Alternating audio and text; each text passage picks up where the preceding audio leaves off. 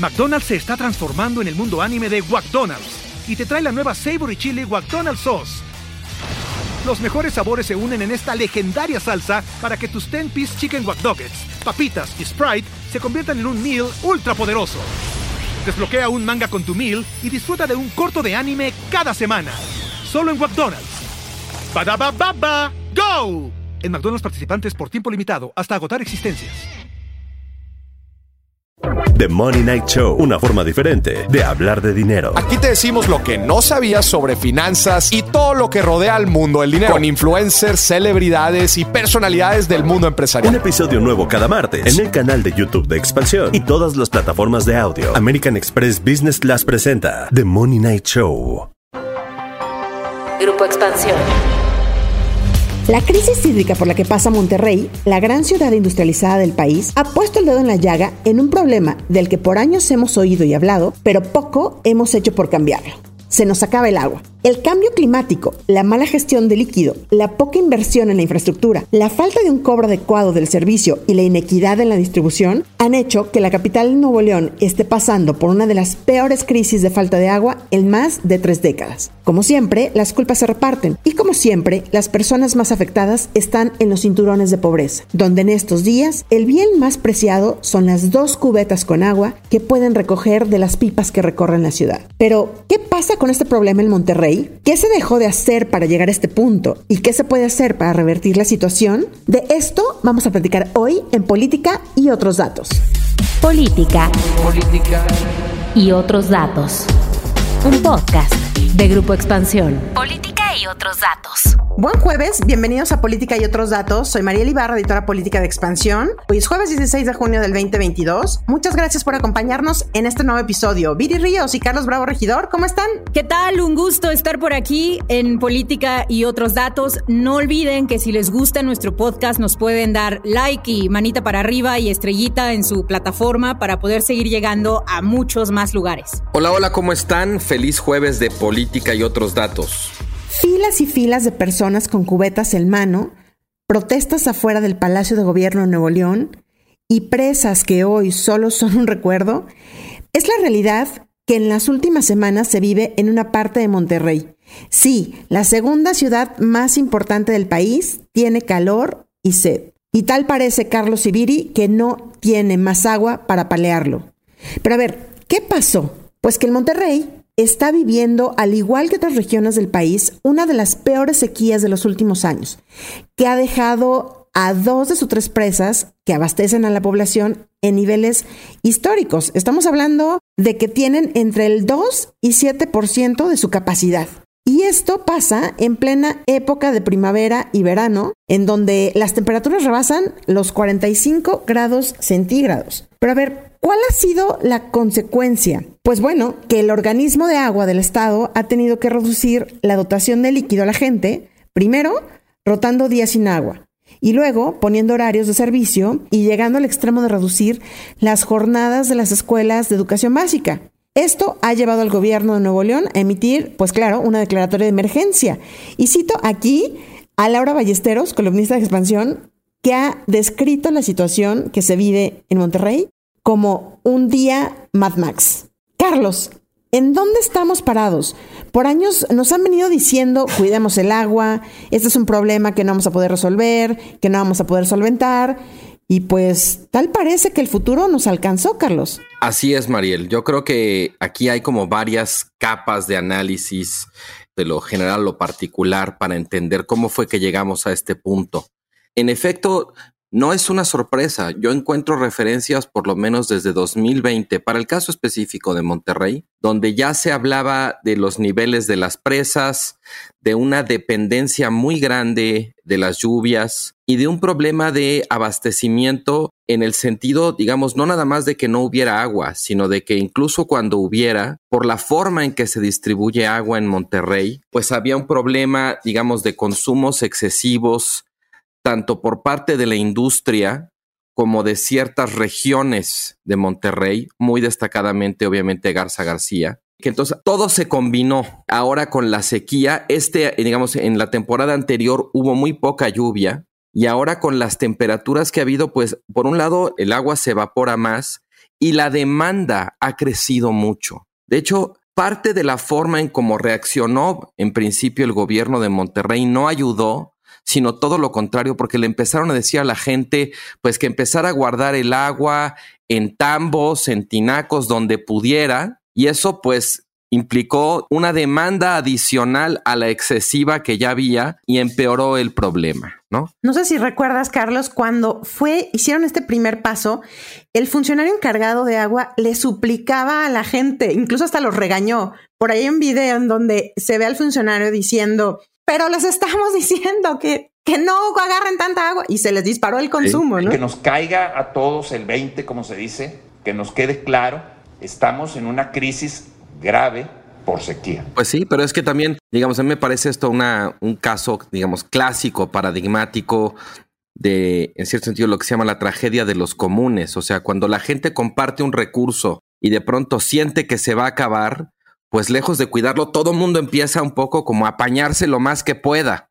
Y entonces genera el efecto exactamente contrario al esperado. Creo que en este caso es casi como de manual, y bueno, pues la verdad es que el problema es que más allá del tandeo que estabas mencionando en tu introducción, más allá incluso de que lloviera lo suficiente para tratar de llenar un poco más las presas, el problema va a seguir. Y nada de lo que se está haciendo en este momento implica una solución a fondo, porque eso requiere mucho dinero, mucha planeación y mucho tiempo. Y eso fue exactamente lo que no hicimos en el pasado y como decías, pues resulta que el futuro ya nos alcanzó. Y Monterrey, y ya con esto termino, Monterrey no es un caso aislado. El problema del agua en México es un problema cada vez más generalizado.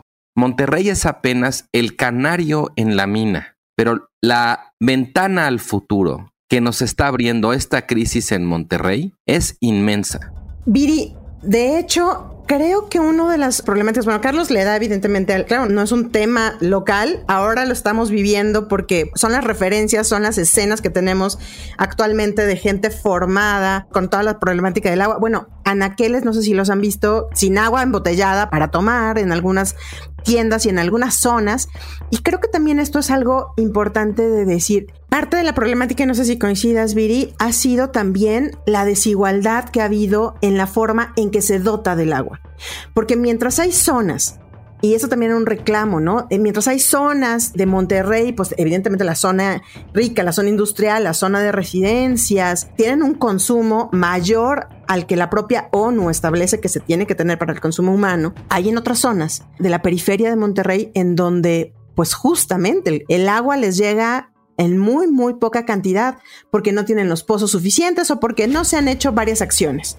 Pero a ver, Viri, en dónde estamos parados a nivel más macro. Porque esto que estamos viendo en Monterrey lo podemos ver en cualquier momento en la misma Ciudad de México o en cualquier otra gran ciudad del país. Así es, Mariel. El gran problema del agua en México no es realmente que no tengamos agua, porque de hecho nuestro país es un país relativamente rico tanto en precipitación como en ríos, lagos. Hay partes que son un poco más secas en el norte, pero en general un país de nuestra naturaleza no debería tener carencias de agua como las que enfrentamos y además no debería tener carencia sistémica de agua como la que enfrenta, por ejemplo, la Ciudad de México, en donde una muy importante parte de la población no tiene acceso al agua de manera diaria. En promedio es casi cada tres días. Yo diría que los grandes problemas y por los cuales estamos observando esta carencia de agua son tres. El primero es la tremenda fragmentación que existe en el servicio del agua, de los prestadores, digamos, del servicio a lo largo de todo el país. ¿Por qué? Y aquí me quiero ir un poquito para atrás a los años 90, porque en los años 90 se publicó, por primera vez se aprobó la ley de aguas nacionales. Y en la ley de aguas nacionales, pues básicamente, es la que tenemos actualmente vigente, se creó un organismo que era un organismo administrador, la Comisión Nacional del Agua, pero no se creó un organismo regulador. Entonces, hoy en día, México no tiene un organismo que regule, por ejemplo, cuáles van a ser las metas para mejorar la prestación del servicio, cómo vamos a buscar que el sistema se financie y para que podamos tener buena distribución del agua, planeación urbana económica, en dónde se pueden poner empresas, en dónde no, de acuerdo a en dónde hay más o menor acceso al agua. Y por supuesto, pues información sobre la prestación del servicio. Y cuando hablo de información sobre la prestación del servicio, esto me lleva a mi segundo punto, que es que en México no hay tampoco un solo proveedor del servicio. Son muchísimos porque en el artículo 115 de la Constitución, básicamente, igual en una reforma que se hizo en los años 90, se estipuló que eran los municipios los cuales tenían la responsabilidad sobre el agua potable, el alcantarillado, el sistema pluvial, etcétera. Esto creó una tremenda fragmentación y este es el segundo problema que tenemos en México. Existen más de 1.500 distintos prestadores de servicios de agua a nivel nacional y están divididos en Chile, mole y pozole. Tenemos organismos públicos desconcentrados, unos 600, descentralizados, otros 50, concentrados en el ayuntamiento, dos estatales, siete municipales. Y tenemos además prácticamente 1.300 sistemas comunitarios, es decir, básicamente organizaciones sociales en un territorio como comités ejidales o rurales, que son los que manejan el agua pero no tenemos un solo lugar en donde se pueda manejar el agua. Entonces, la desigualdad que tú estás observando, Mariel, pues se debe precisamente a eso, a que no es lo mismo que tú tengas un órgano público desconcentrado con todas sus leyes, con todas sus regulaciones y con capacidad de inversión, a que tú tengas de repente pues a un sistema comunitario. Entonces, esta es pues la fuente en cierta forma de muchas desigualdades. Y ahora resulta que la mentada madre es porque no hay agua, como si a mí me toca el abasto del agua. Pues no, señores. El abasto del agua le toca con agua. El abasto de luz le toca a la CFE. Y tercero, hay un problema muy importante de presupuesto. El presupuesto de Conagua eh, se ha reducido de 2018 a la fecha en 12%, pero si nos fijamos en su presupuesto de inversión, por ejemplo, el programa de agua potable, drenaje y tratamiento, ese ha tenido una caída del 48%, todo esto en términos reales durante este sexenio. Además, durante este sexenio se han desaparecido programas muy importantes como el de tratamiento de aguas residuales y en general, pues se ha mantenido una austeridad que no ha permitido, como bien mencionaba Carlos, tener la inversión necesaria. Ahora, la inversión necesaria tampoco es tanta y creo que eso es muy importante decirlo. Estaba yo platicando con el director, por ejemplo, de la Asociación Nacional de Entidades de Aguas y él me comentaba, Hugo Rojas, me comentaba de la NEAS, que en realidad ellos tienen calculado que para resolver los problemas de inversión del agua en México se necesitarían punto tres puntos del PIB. Entonces, realmente esto es muy poco dinero, o sea, no es tanto lo que necesitamos, pero lo que tenemos, pues es un gobierno que ha abandonado este problema en manos de municipios fragmentados y sin un regulador. Así como decía Viri, me parece que esta falta de inversión que por años hemos sufrido o se ha tenido a proyectos de agua una de dos, son de esas obras que no se ven, son de esas obras que a nadie le quiere invertir porque no es lo mismo este dar banderazo, inaugurar una autopista, un mega superpuente, cosas así, a tener estas obras que son hiper necesarias, pero que son poco vistosas, digamos, ¿no? Pero esto que dices, Viri, me parece muy importante. Hace unos meses nosotros teníamos en expansión un encuentro con varios expertos en agua justamente y decían que por años ellos han pedido que el tema del agua sea considerado como un tema de seguridad nacional, que ya es un decreto que el gobierno, que el presidente tiene que hacer. Y creo que de ahí viene la importancia de que Nuevo León haya decretado esta emergencia, porque creo, y no sé si lo compartan, que cuando a las personas nos hablan de emergencia, o sea, volteamos a ver y decimos, necesitamos hacer algo, porque si bien también son acciones gubernamentales, me parece que de estas son de las cosas en las que todos tenemos que cooperar, ¿no? No sé qué piensen de eso. Es que justo el tema del agua es un tema como clásico de gobierno y de gobierno en el sentido vamos a decir, burocrático de políticas públicas, como de meterse ahora sí que a las tuberías de las cosas. Y en muchos casos, creo, lo que ha pasado en México desde los años 90 en adelante, y bueno, de manera más pronunciada con este gobierno, es que esa concepción del gobierno ha perdido mucha vigencia, porque en realidad es algo muy aburrido y proponer tuberías y proponer un nuevo programa de abastecimiento y tal, pues como que a nadie le importa, a todo el mundo le aburre, a nadie le interesa. Estas cosas realmente no ocupan nuestro tiempo ni nuestra energía mental hasta que ya es demasiado tarde. Pero son de esas labores de gobierno que de todos modos hay que hacer, pero a fuerza, digamos, hay un montón de presiones también. Y esto no lo digo como una forma de justificar la falta de acción o de inversión pero los gobiernos actualmente enfrentan un montón de presiones y desde luego enfrentan también el problema del calendario electoral, ¿no?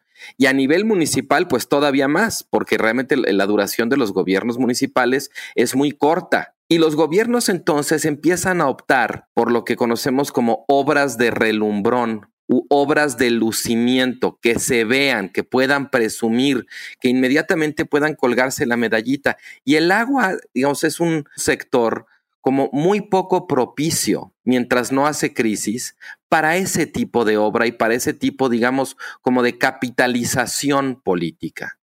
Entonces, claro que esto iba a pasar. Samuel tuvo la mala suerte que le pasó a él, pero le hubiera podido pasar al Bronco porque además la fuerza fundamental detrás de esta crisis en particular, todas las condiciones estaban puestas, pero bueno, más o menos caía suficiente lluvia, había agua. Este año no cayó suficiente, aumentó la demanda y le estalló el problema a Samuel. Yo creo que ha tenido reacciones muy erráticas en un principio, yo creo que no se lo esperaba, no estaba preparado para enfrentar una crisis como esta, que es un tipo de crisis que no se resuelve con una buena estrategia de comunicación. Y no les quiero mostrar la siguiente historia porque me mentan la madre, pero sabroso. Inga tu madre, Samuel. Bueno.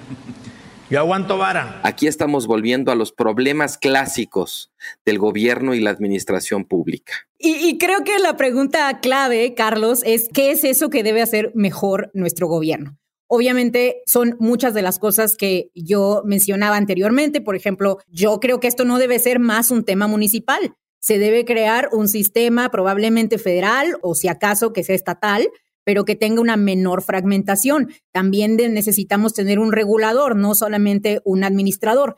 Pero si yo tuviera que, digamos que, enfatizar como mis tres cosas que le tendría que pedir a nuestros hacedores de política pública, a nuestros gobernantes, yo diría que son tres muy importantes. La primera es que ya es momento de cobrar el agua.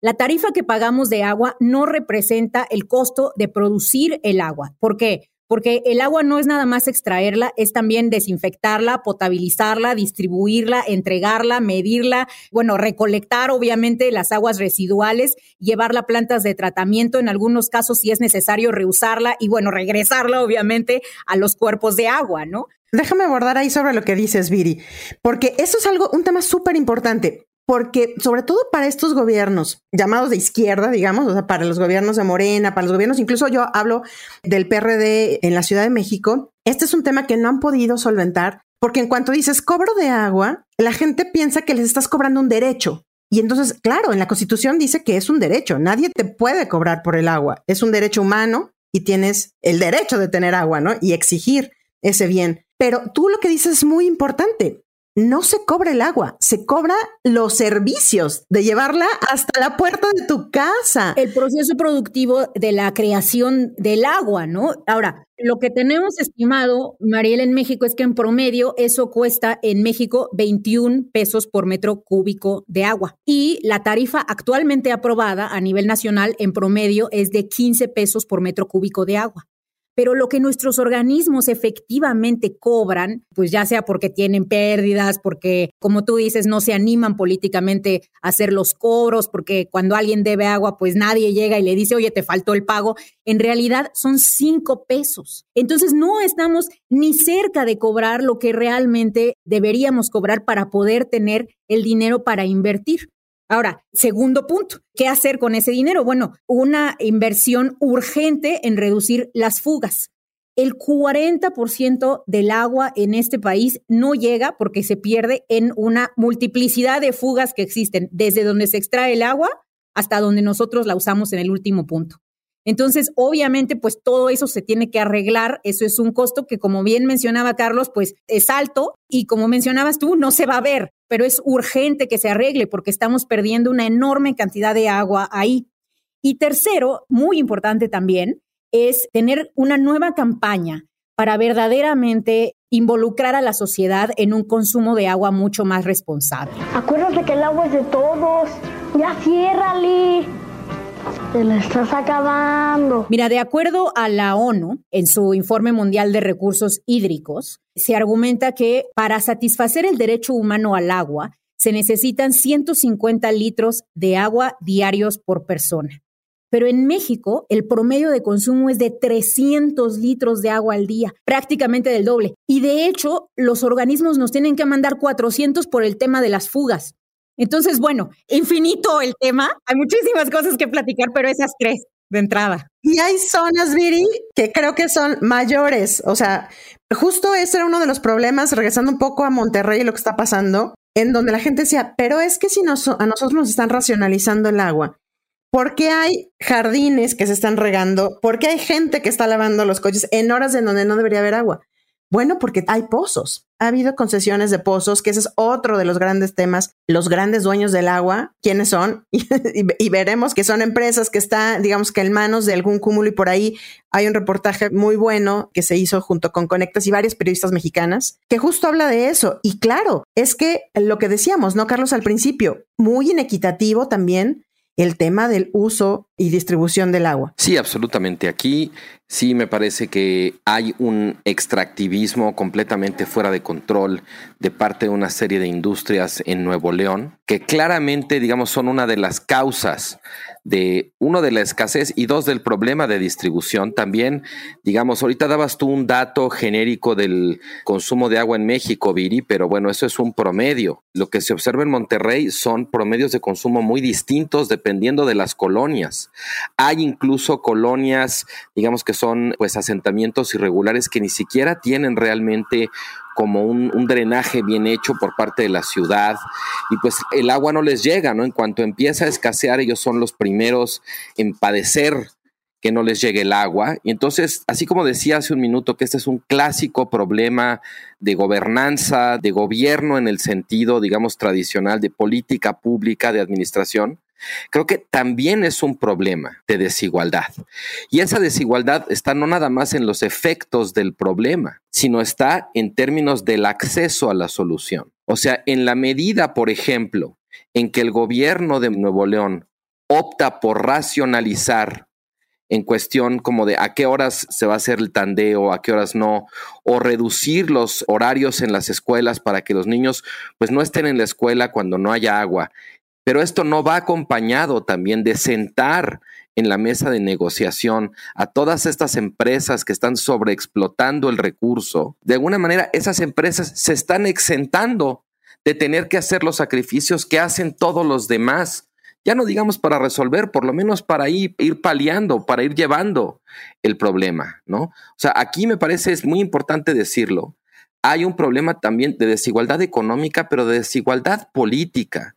En la propia manera en que se formula el problema, ya se pone, digamos, el énfasis en ciertos sectores de la sociedad o en ciertos sectores del gobierno, y en la medida en que no se apunta el foco hacia estos otros actores, pues estos otros actores no van a tener absolutamente ningún incentivo para hacer las cosas de otro modo. Y será importante ver, eh, Carlos Viri, cuáles son las acciones que de verdad toman, porque creo, me refiero a que toma este gobierno y cómo sale, porque también del otro lado, del gobierno municipal de Monterrey, se acaba de poner una oficina de calor extremo, que es la primera oficina en México que estudiará justo los efectos del cambio climático, se encargará de concientizar a la gente y donde nos recuerdan, a ver, sí, el 2021 fue el año más caliente para Nuevo León y se espera que este sea aún más caliente, ¿no? O sea, al final, que esa cosa que llamamos cambio climático y que para varios políticos no existe y todavía es muy lejana, concientizar a la gente, decir, no, a ver, aquí está y esos son los efectos que tenemos, ¿no? ¿Y qué vamos a hacer con ella? Y esto va junto con pegado con lo que yo les decía, que alguna vez un funcionario de la Conagua decía, ¿no? Es que es